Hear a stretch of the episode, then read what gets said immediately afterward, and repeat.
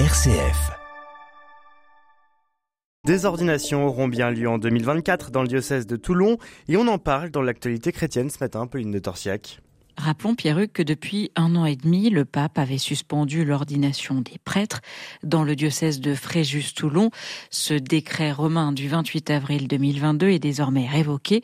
L'annonce a été faite dimanche lors de la messe d'accueil du nouvel évêque coadjuteur, François Touvet.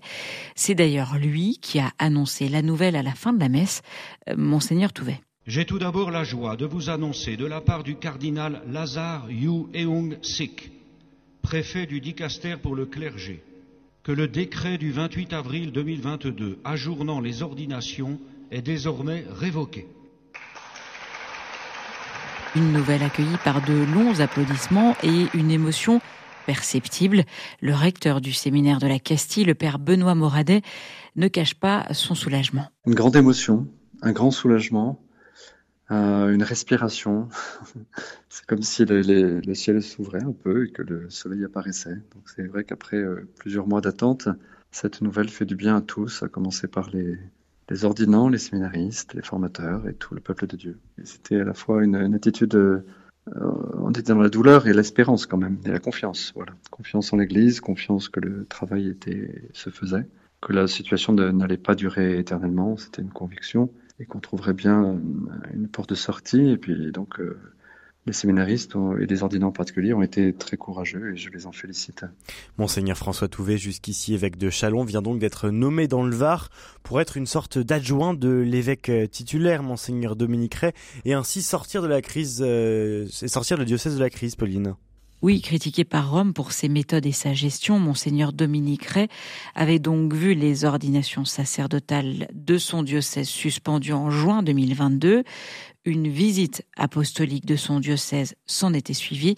Il s'agit d'une sorte d'audit qui a été menée début 2023 par deux évêques français. Cette visite a donc abouti à la nomination d'un évêque coadjuteur en la personne de François Touvet. Dimanche, lors de la messe d'accueil de son évêque coadjuteur, Monseigneur Dominique Ray, a salué la fécondité de cette collaboration inédite entre deux évêques à la tête d'un même diocèse.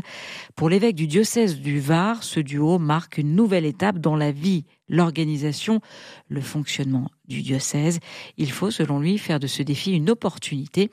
Les deux hommes ont d'ailleurs déjà rencontré les séminaristes et le climat est à l'apaisement. On trouve une forme de sérénité.